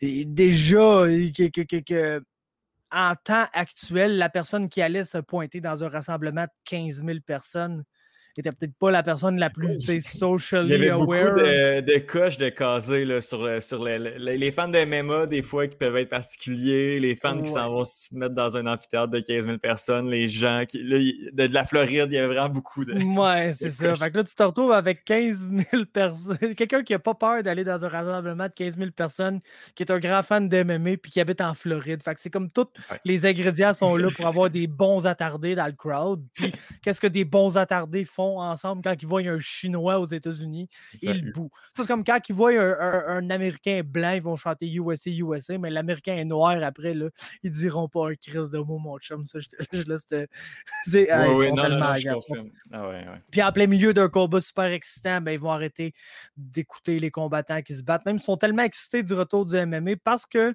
ça a l'air que c'est plus important de se concentrer sur ce que Jake Paul est en train de colisser à quelque ah part en bas. Ah non, ça c'était vraiment câble. Il s'est pogné avec Daniel Cormier, je pense. Oh, il a le seul sport où l'analyste peut se lever pour aller se pogner avec un fan. c'est magique. Mais, mais les fans, puis tu, l'as dit, là, euh, tu l'as dit, les fans étaient, étaient, très bruyants. Le premier combat de la soirée, ça n'avait aucun sens là, à quel point. ce combat-là a été créé par les fans. ça n'aurait jamais été. Si c'était au UFC Apex, ça aurait peut-être été un bon combat back and forth, mais jamais ça commence bad shit insane de même. Les, les, combattantes se sont dit on va donner quelque chose aux fans. Puis ça a donné ce que ça a donné, mais je pense en tout cas. Fait que pour revenir à Rose, la performance était géniale. La performance était géniale. Le kick est absolument magnifique. Tu le vois que euh, Jeanne, elle ne l'a jamais vu. Là. Elle l'a jamais vu. Elle était sûre à 1000% qu'elle mangeait un petit head kick, ben, un petit leg kick bien ça, avec la jambe avant. Puis le kick, la dextérité des jambes pour commencer le kick bas, puis le monter à la dernière seconde pour qu'il euh, touche flush à la tête, c'est quelque chose. C'était vraiment euh, fort. Euh, tu sais, Trevor Whitman, pas rien que ça que j'ai à dire, ce gars-là. Tu sais, on si tu regardes le combat entre Wiley Zhang et Johanna, tu le vois, les seules fois que Wiley Zhang s'est fait sonner dans ce combat-là, c'est parce qu'elle a, mangé des head kicks qu'elle n'a pas vu venir. Puis Trevor Whitman étant le, mind de MMA qui est, il a juste vu ça probablement, puis s'est dit bon, on va kicker dans la face elle. Fait que quand tu as une chance de, genre la kicker dans la face, kick là dans la face, puis ça a pris une minute. Un, beau, euh, un beau kickboxing d'améliorer chez euh, non seulement. Euh, ben, Rose avait déjà un beau kickboxing, là, mais on va en parler un petit peu plus tard aussi du travail de Trevor Whitman sur un autre, un autre combattant. Également, on met un rematch. J'ai cru comprendre que c'était ça que l'UFC voulait faire, mais logiquement, qu'est-ce qu'on fait? Dana White qui fait pas des combats la soirée même, sauf pour tous les combats que tu annonces la soirée ouais, même. C'est, ouais, c'est ça. Ça se mais, peut Tu sais, moi, je je ferais pas ça. Je ferais pas un rematch. Honnêtement, là, je ferais. Je donnerais la gagnante de Carla Esparza contre Yann Shaunan à, Tug Rose. Si c'est Esparza qui gagne, ben il y a un bon narrative parce que le premier combat UFC de Tug Rose, c'était pour le, titre qui était vacant. Dans le fond, ils ont fait une saison d'Ultimate Fighter. Les deux finalistes se battaient pour le titre. Les deux finalistes, c'était Carla Esparza puis Tug Rose. Tug Rose avait genre une fiche de comme deux victoires, une défaite là, dans ce temps-là. De quoi il n'y avait absolument aucun rapport. Puis elle s'est rendue en finale quand même. Puis naturellement, elle a perdu contre Carla Sparza qui avait genre 10-15 pro C'était la number one seed, puis c'était la meilleure du. du, oui, c'est ça, exactement. Il n'y avait aucun doute là-dessus. Puis Rose Sands, c'est le genre de combat que tu regardes, puis tu te dis un jour, cette fille-là va battre cette fille-là, mais elle n'est pas encore rendue là. Fait que ça, Il y mm-hmm. aurait le narrative de justement venger cette défaite-là, puis puis Yann Shannon, ça continuerait genre, la genre de feud de Tug ah hein? contre la Chine. Fait que ça, je pense que ça pourrait être intéressant d'une manière ou d'une autre, peu importe qui gagne ce combat-là. Puis, tu sais, à Star qui sont game de faire des co-main events de pay-per-view de 5 rounds, tu me fais un rematch Wiley Zhang contre Johanna. c'est le meilleur combat de l'histoire. Tout simplement, selon moi, le meilleur combat de l'histoire des arts martiaux mix. Fait que tu dis, on fout ça comme un event de 5 rounds, puis après ça, tu as un title fight quelconque. le monde va être bien content. Joanna Ildredjic, qui s'est pas rebattue depuis Wisean? Euh, non. Non? Je pense qu'elle... Ouais, elle serait due. Je pense qu'elle est un peu dans dans Money League, là, je te dirais. Ouais, ouais. Je pense pas que Johanna va revenir pour rematcher Tisha Torres. C'est ça que j'essaie de dire. c'est comme, elle, elle va prendre les gros combats, les gros main events, puis un title fight si on y en donne, mais là, elle perd peut-être un peu trop pour continuer d'avoir des title fights. Là. Mais elle a été championne, elle a défendu son titre cinq fois. Je pense pas qu'elle va vraiment essayer de, remonter le, classement pour redevenir championne. Donnez-y gros fights, puis on va les prendre. Elle, travaille avec euh, le broadcasting, je pense, en Pologne. OK. Mais tu vois, moi, je, la suis, je la suis un peu, puis tu sais, je vois pas beaucoup de, trucs d'entraînement, puis de trucs de. Elle a l'air bien tranquille là-dessus aussi. Là, je pense que. Euh, peut-être justement, là, je pense qu'elle va prendre les combats qu'on y offre, mais pas, euh, Pas, pas de, de, de- Ouais, de non, gros. ça, elle, elle va pas courir après personne, définitivement. Euh, dernier combat de la soirée. euh, troisième fois que j'ai crié. Euh, premier round entre Kamaru Usman et George Masvidal. Bon round. Très bon round. Euh, relativement serré, même si je donne le edge à Kamaru Usman. Euh, deuxième round, la patate qui part. Là. Pa, pa, pa. Avec les, les, les... Puis là, moi, c'est l'image qui, qui me vient en tête. là, le, le nuage de sueur puis d'eau qui s'était mis dans les cheveux. Euh, Masvidal qui, qui est resté là, là, la gravité puis la physique a fait que l'eau est restée où la tête devrait être. Puis la tête est juste partie. Euh, victoire de Kamaru c'est juste fou. là. Écoute, il, mange le coup. Le, toute l'eau reste là. Lui, fait quasiment un tour sur lui-même. Tombe sur Ousmane qui finit son punch. Ah. Euh, écoute, puis c'est. Sais, battre Masvidal, on s'entend, là, c'est pas le plus grand exploit. Ousmane l'avait déjà fait auparavant. Knocker Masvidal, Mhm. ça arrive pas. Il y a personne qui fait ça. C'est- ça est arrivé une autre fois avant l'UFC, puis c'était un TKO, c'était pas un knockout euh, clean. Puis si tu veux savoir qu'est-ce qui est arrivé, c'est exactement la même affaire. Hmm. Précisément. Pourquoi, de là, pourquoi je dis que Trevor Whitman, c'est un complet génie. Trevor Whitman, c'est le gars qui va regarder l'adversaire de son combattant, puis il va trouver exactement la combinaison avec laquelle il va le finir, puis il va lui faire driller ça, puis son combattant va finir cette personne-là avec cette combinaison-là. Puis là, c'est super simple, c'est il a lancé le, le check hook pour juste baisser, avoir une réaction. Puis il a même baissé. tu vois là, le replay au ralenti, il a même physiquement baissé la main de Masvidal pour lander sa straight Oui, juste oui. en arrière.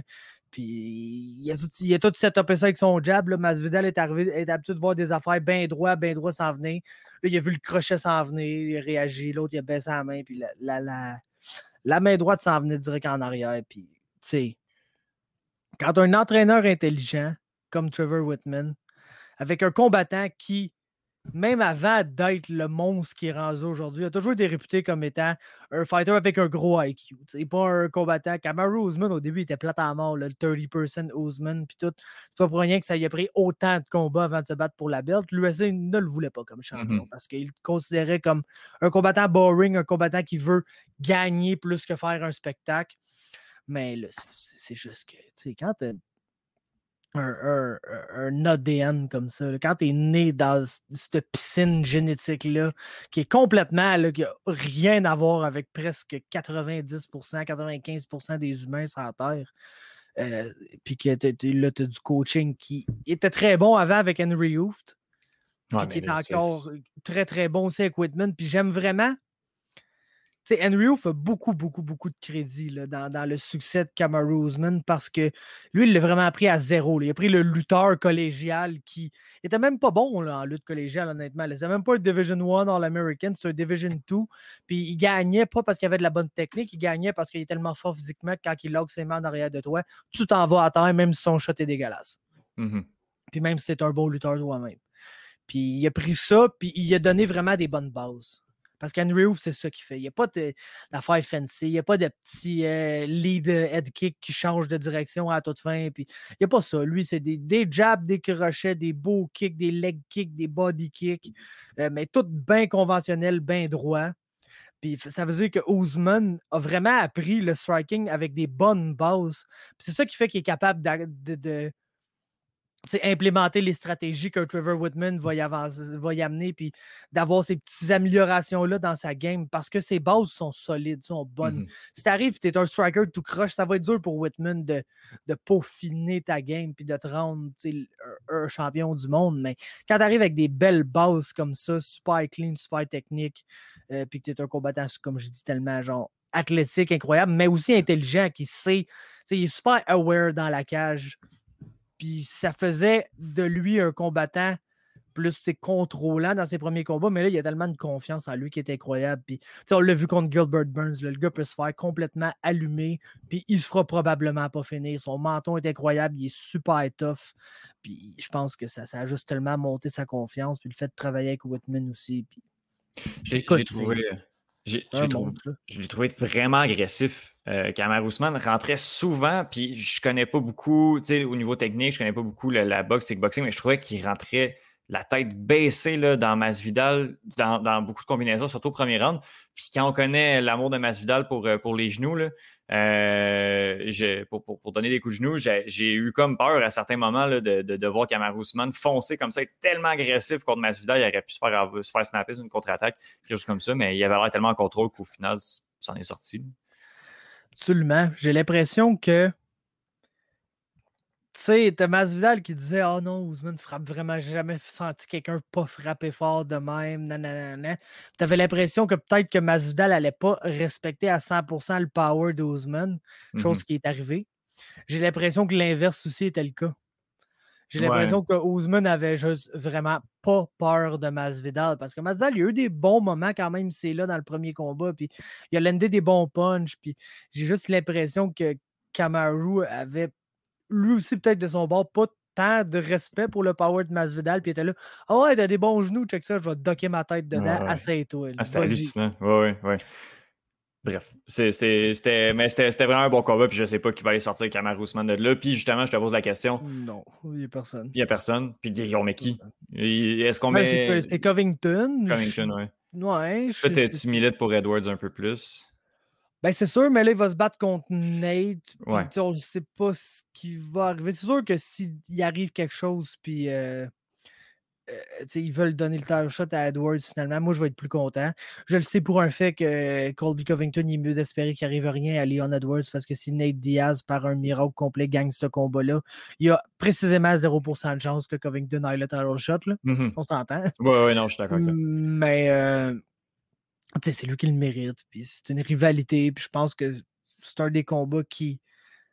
C'est le combat le plus compétitif. On l'a vu la première fois, c'est le combat le plus compétitif. Je ne sais pas à quel point. Tu sais, Colby Covington, il a sa game, je ne sais pas à quel point elle évolue. Mmh. Kamaru Usman, ça fait pas longtemps qu'ils se sont battus, c'est plus le même gars, pas en tout, pas en tout d'un combat à l'autre. Puis, le fait qu'il est champion du monde, puis qu'on ait vu déjà de son premier combat de championnat où il a battu Woodley à maintenant une évolution qui n'a aucun sens. C'est hallucinant. C'est fou. Ce gars, c'est un. Ça va être un pound, four pound goat là, pendant des années. C'est un gars qui va peut-être challenger pour battre le record de George, le, record de défense de titre. D'après moi, le record de victoires consécutives. Tu sais, à deux ou trois victoires de battre le record de 16 victoires consécutives dans l'UFC d'Anderson Silva. Ça, je je ne suis pas prêt à dire que c'est dans la poche, mais c'est pas loin d'eux. Mmh en tête de shot, tout peut arriver aussi dans le sens. Mais je veux dire, quand tu le regardes d'aller, il est tellement dominant que ça va être, ça va être un upset assuré la personne. Puis un gros upset. oui, la, personne qui va battre Ousmane, ça va être un méga upset. Genre méga, méga upset. Je le sais. Bon, a... J'ai reçu une notification qui dit que Ousmane collerait out Michael Chiesa. Ouais, ouais, ouais. Bon. Je sais pas, c'est correct. C'est mieux que Jake Paul. Ouais, ouais. c'est mieux que Jake Paul. Mais c'est sûr que c'est une game là, qui va se jouer ben entre oui, Ousmane ben et Covington. Puis, Ousmane va toujours prendre le combat contre Covington, mais il va, il va tout faire publiquement pour essayer de le discréditer et dire ah, Moi, j'aimerais mieux me battre contre qui est ça? Je pense qu'il mérite plus. C'est juste pour faire chier Colby Covington parce que je sais que Colby Covington. Il, mord à tout, anyway. Il, va arriver, il mord à tout. Il va arriver là avec sa liste d'insultes racistes. puis, fait que si tu peux pas, tu peux, tu peux en placer une coupe pour le mettre euh, en beau fusil, là, let's go. Ah, ça serait euh, Pour finir la carte, euh, je, juste que tu me parles rapidement de deux autres combats. Euh, Randy Brown contre Alex Oliveira, puis Jeff Oh. Molina contre Killing Aori. Randy Brown s'est fait voler le bonus là-dessus.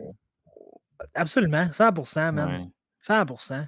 Brandon Allen aussi, d'ailleurs, mais euh, euh, non, euh, Randy Brown, voyons, tu tu choquais du monde à demain dans l'UFC, Ouais. ça n'a aucun, aucun bon sens, là. Ça n'a aucun bon C'est sens. fou, Sais, je l'ai réécouté justement hier avec mon coach, là, puis c'est fou comme ben, il est deep, là, il est deep dans Ah le ouais, choke, ouais. juste à une main. Puis, tu vois que Cowboy il est comme, Ah non, je vais être obligé de me faire choquer à une main, what the fuck is that? Puis il n'y a, pas le choix parce que Ouais. le gars, il a tellement des longs bras, il a tellement fait bizarre, Randy Brown, il a tellement des longs bras qu'il a du leverage juste en, en- en ayant une bonne grippe en arrière de l'épaule, puis en allant placer sa, placer sa tête à la bonne place, réussir à sortir ce choke-là. C'est 100% incroyable. Je sais pas c'est quoi le beef, je ne l'ai pas suivi sur Twitch, là, malheureusement, J'ai pas vu. mais euh, on va sûrement savoir ça un moment donné. Puis l'autre combat, c'était cave. Ah ouais. Ah ouais. Henri Chulang, là, ça, c'est un épais, là. C'est pas compliqué. J'ai vu ses combats avant l'UFC, puis il se battait contre du monde qui n'avait pas rapport avec lui dans la cage, puis il trouvait le moyen de, de manger 100 shots clean dans la face pareil. le problème, c'est qu'il a mangé 100 shots clean dans la face au troisième round seulement. Aïe, aïe, aïe. C'est hallucinant, c'était fou là. Oh, absolument. Puis, tu sais, Molina, tu vois que quand il, il vient dans un, flow state, un peu, qu'il n'a plus peur de son adversaire, puis qu'il laisse aller ses mains, il est super excitant, lance en combinaison, très, très bon combattant flyweight. Euh, je me demande, côté athlétique, par exemple, ça va donner quoi? Parce que division-là, c'est les super athlètes, là, les Davison Figueredo, qui est un mini mm-hmm. Yoel, ces gars-là, c'est tous des super athlètes. Puis Molina a peut-être l'air du gars plus technique qu'athlétique.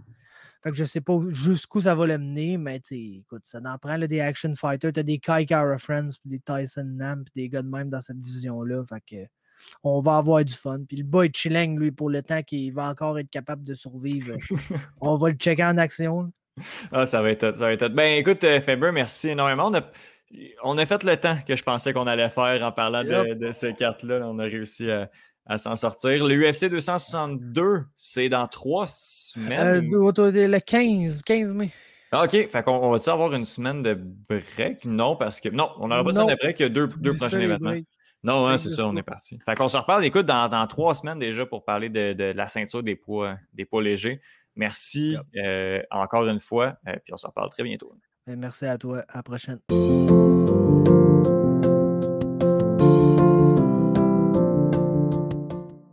C'est avec grand plaisir que je reçois, euh, comme à chaque mois pour nous parler des Olympiques, mademoiselle, la grandissime Justine Lompré. Salut. Salut Tienne, ça va bien? Ça va bien toi? Oui, ça va bien. Euh, j'en profite pour euh, rappeler euh, mon amour que j'ai pour D'un bout à l'autre, qui est un excellent podcast que j'apprécie écouter à chaque semaine. Bravo encore une fois à toi et toute ton équipe. T'es poli parce que c'est pas comme ça que tu l'appelles en, privé. Je sais, je sais, je sais, mais... Ben, c'est très gentil, je, l'accepte avec, avec grand, grand plaisir. Justine, tu viens nous parler de roulis roulant. Oui, oui. De, planche à roulettes. Oui. Pour, skateboard. Nouvelle discipline, nouvelle discipline olympique. Oui. qui, fera son entrée cette année. Exactement. Mais avant toute chose, je veux savoir qui s'est fait mettre dehors dans le comité olympique international ou dans le comité d'organisation des Jeux olympiques de Tokyo. Quelles sont les nouvelles? Eh ben, Étienne, tu seras déçu d'apprendre que pour l'instant, depuis un mois, c'est assez stable ah, au niveau du conseil d'administration et du comité organisateur. Donc, c'est une bonne chose. quelques temps après qu'on se soit parlé la dernière fois, on a appris que les spectateurs étrangers euh, ne seraient pas acceptés à Tokyo. Donc, euh, euh, les, papas et les mamans de nos Canadiens et Canadiennes ne pourraient pas faire le voyage. Mmh et ce qui avait été dit dans les médias et ce qui avait été apporté, c'est que les, Japonais, eux, pourraient y assister comme, comme pays hôte. donc, et mais là, revirement de oh, situation, finalement, on ne sait plus trop si on veut que les Japonais soient là aussi. Euh, donc, euh, donc euh, Yashimoto, la présidente de Tokyo 2020, on dit mm-hmm. encore Tokyo 2020 dans, dans certains jargons, c'est important de préciser. On, se donne, on, se donne encore un petit peu de temps pour réfléchir à savoir si les Japonais pourraient assister ou non au, jeu. Ça, c'est une nouvelle qui est sortie tout juste hier. Là, Donc, donc stand-by à ce niveau-là. Et puis, hier également, on a appris que après que le comité organisateur, puis euh, les Jeux olympiques avaient dit on va tester les athlètes aux quatre, les athlètes, les officiels et les bénévoles aux quatre mmh jours. Finalement, on change ça encore une fois. On va, tester les athlètes à tous les jours pour euh, le test de la COVID. Donc, il y aura de la narine euh, ah hein. étirée à la fin des deux semaines. Euh, euh, mais c'est ça, encore une fois, là, moi qui je suis l'actualité de, Tokyo à chaque jour, pour vrai, il n'y a pas une journée qui n'arrive pas quelque chose d'un peu rocambolesque. Il est temps que le 23 juillet arrive puis que ça parte parce qu'on ne sait pas si on va se rendre jusqu'au ah ouais, hein? littéralement. Ben, ben, là, avec, euh, avec la vaccination qui, euh, qui va de bon train dans les pays industrialisés, là, il y a quand même vraiment, je ne vais pas généraliser parce que nous, ça va bien au Canada, ça va bien dans, quelques pays, mais euh, bon, justement, il y, a, beaucoup, beaucoup de pays encore qui n'ont pas encore reçu une dose de vaccin. Mais on regarde des pays comme l'Australie euh, qui, euh, qui, va, qui vaccinent présentement beaucoup et qui euh, vaccinent spécifiquement, que ce soit les athlètes et les mm-hmm. entraîneurs, tout le staff autour pour se préparer pour les Olympiques. Donc, déjà là, ça regarde, ça regarde quand même bien. J'ai vu que euh, la Corée du Nord se retire. Euh, j'ai vu ça mm-hmm. passer, c'est arrivé il y a quelques, quelques semaines. Euh, donc, il y a encore quelques mouvements. Là, puis justement, je pense qu'au niveau des, Japonais, de la population, c'est mitigé à savoir est-ce qu'on y va, est-ce qu'on y va pas. Déjà, la mm-hmm. tenue, ça semblait être comme difficile à faire passer. Mais là, écoute, un, des, un, ouais, un des, des, des, bonnes rentrées d'argent qu'on vit aux Olympiques, outre les commanditaires, c'est évidemment tout ce qui est la vente de billets. Mmh tout ce qui est euh, la, ce qui avait très bien été au Canada, mais ce qui avait été vraiment pas facile à Sochi, rappelons-nous. Euh, on avait de la difficulté à vendre des billets pour, pour assister aux compétitions. Euh, en ce moment, au Japon, ça va, ça va pas du tout. le comité organisateur s'est donné jusqu'en juin pour prendre sa décision face à la présence ou non de Japonais. Euh, reparti comme c'est là, on est le 29 avril, euh, ben on est, on est, non, on est le 1er mai, excuse-moi. Oui, oui, oui. Euh, j'ai l'impression que ça peut encore changer. tout ça peut encore changer. Puis, en ce moment, au Japon, la, la, la, situation, elle est stable, mais pas tant. On, a quelques centres hospitaliers qui débordent. Donc, donc, voilà, tout va pas de bon train du ben côté du Japon. Puis même au niveau économique, là, on n'embarquera pas dans, la finance des, Jeux olympiques, là, mais les raisons pourquoi un pays va dépenser autant pour organiser des Jeux olympiques, c'est parce qu'on s'en va chercher de l'argent de l'étranger. Il y a énormément mm-hmm. de touristes qui vont pas acheter des billets, ils vont rester dans les hôtels, ils vont mm-hmm. acheter, euh, ils vont aller au restaurant également. Mais c'est de l'argent euh, du Canada, c'est de l'argent des États-Unis, c'est de l'argent de la Grèce, euh, mm-hmm. de, partout. Donc, même si les Japonais y vont, ça va être bien pour l'ambiance, mais pour l'économie du pays, c'est de l'argent intérieur qui va se déplacer à l'intérieur. Donc, il n'y a pas une plus-value incroyable à, accorder ou non les partisans au niveau économique. Exact. On va miser énormément sur les, les droits de télédiffusion. Puis, euh, on, se pose dans une époque euh, comme ça. Clairement. Euh, au moins, on s'en prend les précautions nécessaires pour s'assurer que les Jeux olympiques se fassent dans le meilleur des mondes au niveau sanitaire. On se croise les doigts que tout se passe bien. Justine, skateboard. Oui, Premièrement. Nouvelle, euh, oui, nouvelle euh, discipline. Oui, nouvelle discipline olympique, skateboard en anglais et en français. Exactement. C'est important de préciser. Souvent, on va, on avoir une traduction au niveau du sport. Là, euh, avant de te parler, moi, dans ma tête à moi, on disait skateboard, mais je suis quand même allé valider sur le site officiel de Tokyo, sur le site du comité organisateur canadien, du comité international on dit skateboard. Euh, donc, c'est clair, c'est le skateboard. Et c'est une nouvelle discipline qui fera son entrée euh, parmi de, deux autres disciplines, donc le surf et euh, également l'escalade. donc, c'est on tente de rajeunir les Jeux olympiques ah depuis hein. quelques années déjà. Donc, en faisant, en amenant des sports dits plus extrêmes comme ça, on tente d'aller chercher une, autre clientèle. Et, c'est ça, le, skateboard fera son entrée à Tokyo. Compétition qui, euh, deux épreuves en fait, euh, Étienne, euh, quatre si on compte les garçons et les filles, mhm. qui auront lieu le 25 et le 26 juillet, ainsi que le 4 et le 5 août. ça aura lieu du côté de du parc des sports urbains d'Ariake. D'Ariake? Ah, on, va, on va travailler notre japonais d'ici le 24 juillet. c'est ça. Euh, on va commencer avec les hommes. Euh, il y aura euh, deux épreuves, donc le street et le park. J'ai également validé si on traduisait les deux termes. on ne traduit pas les deux termes. Donc, on dit le park et le street. J'ai l'impression qu'on a voulu garder aussi, là, pour rendre ça un peu plus jeune, on a mm-hmm. voulu garder le vocabulaire du, du sport en soi. Euh, chaque épreuve qu'on va comprendre 20 concurrents, autant 20 filles que 20 garçons. Donc, on, s'entend, ça va être deux trucs complètement euh, distincts. Euh, c'est quoi le street, Étienne? c'est un. on, qualifie ça beaucoup de. C'est comme si tu te promenais dans une ville, là, puis que tu utilisais les objets autour de toi pour faire des figurines. Donc, des bordures de rue, des bancs, des murs, des pentes, des, des rampes, des, ben, oh, excuse-moi, des mains courantes. Et puis, euh, tu auras euh, les, concurrents vont avoir deux fois euh, deux routines de 45 secondes pour accomplir au moins cinq figures sur les items. et puis, sinon, pour le reste, on parle du même principe qu'au patinage artistique ou au plongeon. Cinq juges, qui vont devoir donner une note de 0 à 10. La plus haute et la plus faible, on les efface, on fait la moyenne des trois. Et puis, tu vas faire quatre fois ta routine et ça va être ton total qui va te permettre de passer au prochain niveau. Euh, même principe pour euh, la section park. mais tu vas avoir des.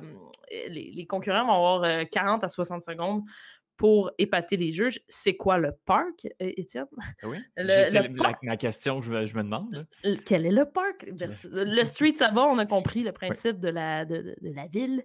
Le parc, euh, c'est un parcours qui est creusé. Donc, on parle plus de courbes. De, tu sais, dans le temps, on voyait beaucoup ça dans des vieilles piscines. Donc, euh, ça, sera un peu euh, le même principe. et ce qui va être super cool au parc des sports urbains d'Ariake, c'est que les spectateurs vont être en hauteur pour euh, ça. Donc, euh, ce, qui est, ce qui est vraiment bien, ils vont avoir ah. une vue, ben, si spectateurs il y a. oui, oui, oui, les caméras.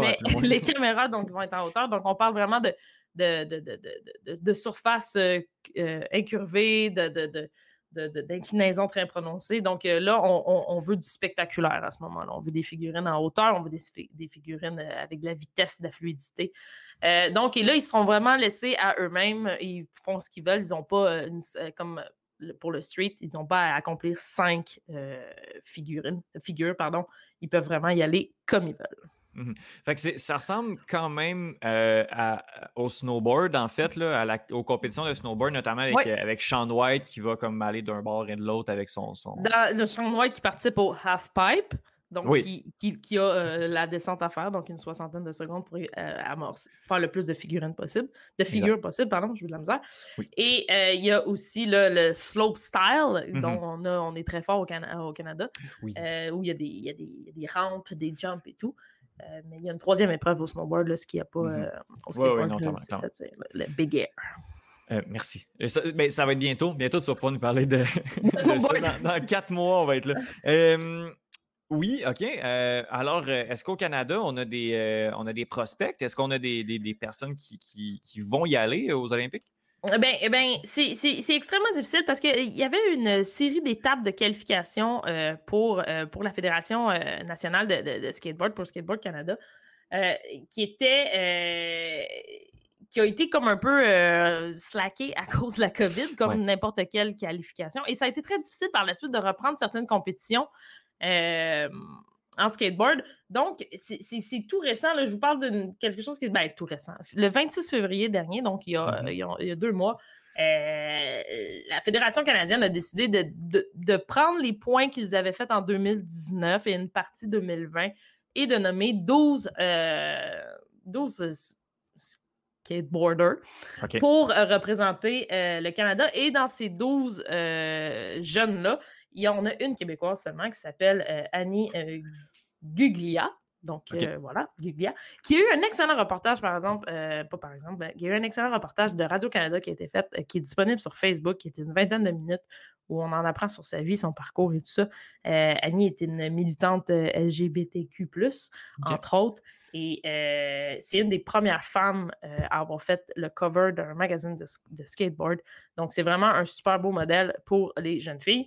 Euh, donc, ce sera notre Québécoise qui a des bonnes chances de médaille, qui a gagné déjà, qui a déjà participé à des X Games par le passé. Je vous les nomme rapidement là, parce que euh, je ne connais pas du tout, à part euh, Annie Guglia. Les autres, j'ai Maddie Balt, Sophie Grant, Matt Berger, Ryan DeZangzo. Mickey Papa, ça c'est mon préféré juste parce qu'il s'appelle ben Mickey Papa. Ben TJ Rogers, on dirait un receveur éloigné des. chez Sandy Ford, puis, donc, ça, c'était ceux qui vont représenter le Canada en street et en park. on parle de Faye De Fazio. D'accord. Euh, Adam Hopkins, James Clark et Andy Anderson euh, qui vont faire du parc. Euh, donc, 12, 12 Canadiens, Étienne, qui seront à Tokyo. quand on lit un peu sur, sur le monde du skateboard, évidemment, les Américains partent favoris de beaucoup dans, les deux, dans les deux volets de la compétition. Euh, mais euh, on, a certains Canadiens qui pourraient euh, venir mettre le trouble dans mm-hmm. le monde du skateboard. J'ai extrêmement hâte de voir cette compétition-là. Moi, j'aime le skateboard, j'aime cette culture-là. Et puis d'amener de, ça aux Olympiques, de, de réussir à pour, euh, pour ma mère, qui, dans sa tête à elle, les gens qui font du skate, c'est des gens avec des tatous qui font de la drogue puis qui font du vandalisme.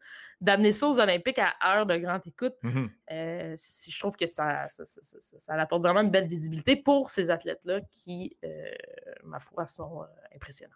Puis ça, amène du sérieux aussi dans, la, démarche, euh, dans la démarche athlétique euh, pour la considération et tout. Ben écoute, je, ne savais pas qu'il y avait autant de Canadiens qui, allaient être là. Tu sais, j'ai les, euh, la liste des, du nombre, des quotas en fait, de, gens qu'on doit, qu'on doit accorder, puis il y en a seulement 20 par, euh, par compétition. Donc, sur les, il y en a 80 en tout qui vont y aller, plus 4 places obligatoires au Japon. Donc, je ne pensais pas qu'il y allait avoir autant de. Ben, pour l'instant, on a 12 Canadiens de nommer sur l'équipe nationale euh, euh, qui, ont été, qui, a été, qui a été ciblée en. Est-ce que les 12 vont partir pour Tokyo? Bon. ça reste à suivre. Comme il n'y a pas eu de qualification pour l'instant, on n'a pas été capable de, c'est très, très, très compliqué. Dans, peu importe les disciplines en ce moment, c'est extrêmement compliqué.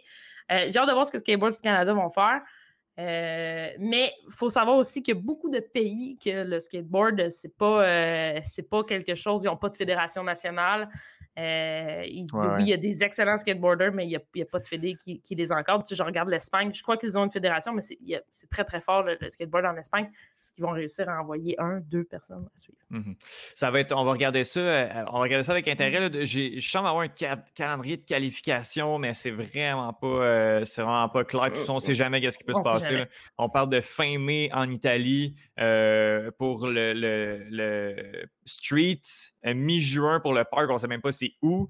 Après ça, ça va être les classements. Donc, de ce que je comprends, on va le savoir le 30 juin qui, qui va s'y retrouver. Exact. Et on a 12 Canadiens qui peuvent pourraient espérer, pourraient se retrouver. Euh, Annie Guglia est euh, l'une de, ces filles-là qui, euh, c'est pas faite, mais euh, va probablement avoir son, son, son laissé-passer pour Tokyo. C'est un de nos meilleurs espoirs au Canada en ce moment. Euh, ben, merci beaucoup. Euh, la semaine, euh, pas la semaine prochaine. Tu vas revenir très bientôt. On s'en est reparlé. Oui. Attends, je t'ai déjà écrit ton nom. Tu vas revenir dans deux semaines. C'est correct? Cool. Ben, on voit que ça là. parce que justement, les Olympiques arrivent. Tu sais, dans, trois mois, on est dans deux mois, trois mois, on est dedans. Pile. Oui. ben, on, va être ben, vraiment dans le cœur. Si tout va bien, on va être dans le cœur. Donc, je veux qu'on augmente un peu la cadence. Est-ce que tu peux venir nous parler de surf la semaine prochaine, dans deux semaines? Je peux clairement venir vous parler de surf. Justement, en, parlant de skateboard, ça m'a amené à, aller lire un peu sur le surf. Euh, le surf et l'escalade, comme je disais, qui sont deux. Euh, et l'escalade, pour vrai, ça va être impressionnant. Euh, je vous le dis, il y a une pastille. Je, finis là-dessus. Il y a une pastille en haut. Les deux partent en bas. C'est le premier qui touche la pastille en haut. Ça dure 10 secondes. C'est malade. C'est complètement fou. Euh, tandis que moi, je suis là puis j'essaie de. Non, ah mais tu sais, c'est n'importe quoi. Mais euh, le surf, oui, euh, dans, dans, deux semaines, je vous parlerai surf. Ben, il faut couvrir les nouvelles disciplines. Mm. C'est sûr, c'est sûr. Après ça, on va parler de yes, Il y aura du breakdance aussi. Mais ah, mon Dieu. C'est vrai? Quelques... Ben, non, mais c'est pas là. là. Non, c'est pas là, ça sera.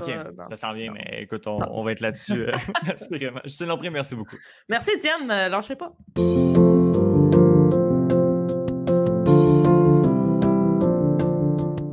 Je remercie Justine Lompré pour sa chronique olympique qu'on vient tout juste d'entendre, Faber Glass, Cheyenne Goyard ainsi que Johan Carrière. Je vous remercie infiniment d'être passé à l'émission. Encore une fois, on est rendu avec des habitués de l'émission, des gens qu'on connaît bien, que j'aime bien également, avec qui j'aime bien discuter. Euh, c'est ce qui conclut, c'est ce qui conclut, pardon, euh, ce douzième épisode du podcast d'un bout à l'autre. La semaine prochaine, on va évidemment parler soccer euh, avec Benoît Dosset, la Ligue des Champions, l'Europa League, c'est complètement fou. Il y a énormément de choses à discuter. Sinon, est-ce qu'il y a autre chose au planning? Faudrait que je, comme je cherche mon planning avant de, dire à, à concept. Pour l'instant, il n'y a rien d'autre c'est encore un gros vide. Je sais à peu près où je m'en vais. Des fois, non. Mais euh, on va suivre ça avec grand intérêt. Merci à vous d'être à l'écoute. Je m'appelle Étienne Boutier et vous écoutez de bout à l'autre.